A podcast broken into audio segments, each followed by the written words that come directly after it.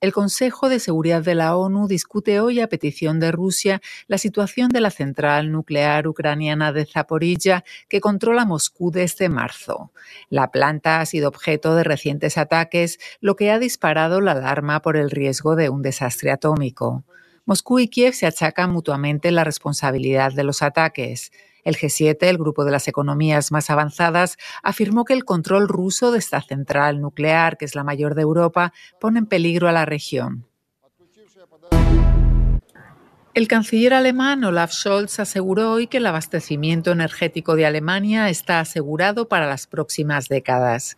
En su primera comparecencia tras la pausa estival, el mandatario se mostró partidario de construir un oleoducto que una Portugal con los países de Europa Central. El proyecto permitiría a Alemania y a otros países de la Unión Europea reducir su dependencia energética de Rusia. Por otra parte, el acuerdo para imponer tope a los precios de las importaciones de petróleo y gas rusos aún necesitaría tiempo, según el mandatario. La experiodista de la televisión estatal rusa Marina Ovsianikova fue acusada de difundir información falsa sobre el ejército ruso después de haber sido detenida el miércoles.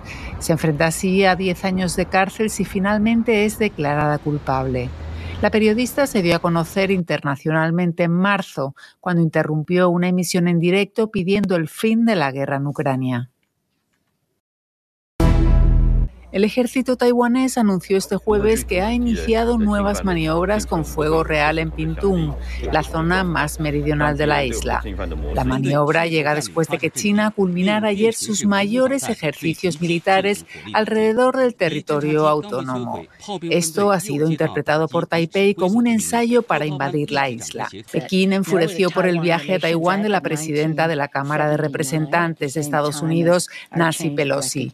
China y Taiwán viven separadas de hecho desde 1949. En los 90 Taiwán pasó a ser una democracia.